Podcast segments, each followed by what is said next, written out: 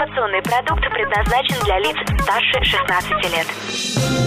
Новое вещание. В ритме планеты. Хочу новости. Три, два, один. Теплые новости.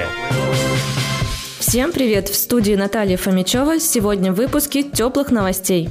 Запрет каршеринга для нарушителей ДТП, открытие выставки Второго фронта Второй мировой и названы самые часто ломающиеся смартфоны – ГИБДД России запретит каршеринг для злостных нарушителей ПДД, сообщает газета «Известия». Госавтоинспекция планирует создать единую онлайн-площадку, которая позволит каршеринговым компаниям проверять будущих клиентов на предмет наличия нарушения правил дорожного движения или лишений водительских прав. В базу данных будут внесены не только граждане России, но и иностранцы.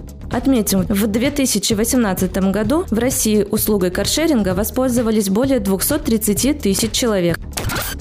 В Московском музее Победы стартует международный выставочный проект «Второй фронт», сообщает Регнум. Экспозиция посвящена открытию Второго фронта в Европе 6 июня 1944 года. Широкой публике будут представлены личные коллекции потомков прославленных участников Великой Отечественной войны, ранее неизвестные экспонаты Фонда Музея Победы, а также раритеты из военных музеев США и Люксембурга. Выставка разделена на этапы в хронологическом порядке, освещающие создание антигитлеровской коалиции. Московский сервис по ремонту телефонов опубликовал рейтинг наиболее часто ломающихся моделей, сообщает коммерсант. По данным сервиса под названием «Чудо техники» среди устройств, сдаваемых на починку в Москве, первое место заняли iPhone 5, 5s, 6 и 6s.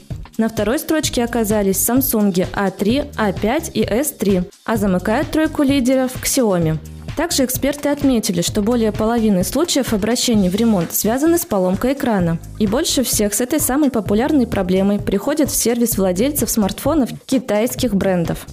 Это были теплые новости. Меня зовут Наталья Фомичева. Всем пока. Новое вещание. Теплые новости.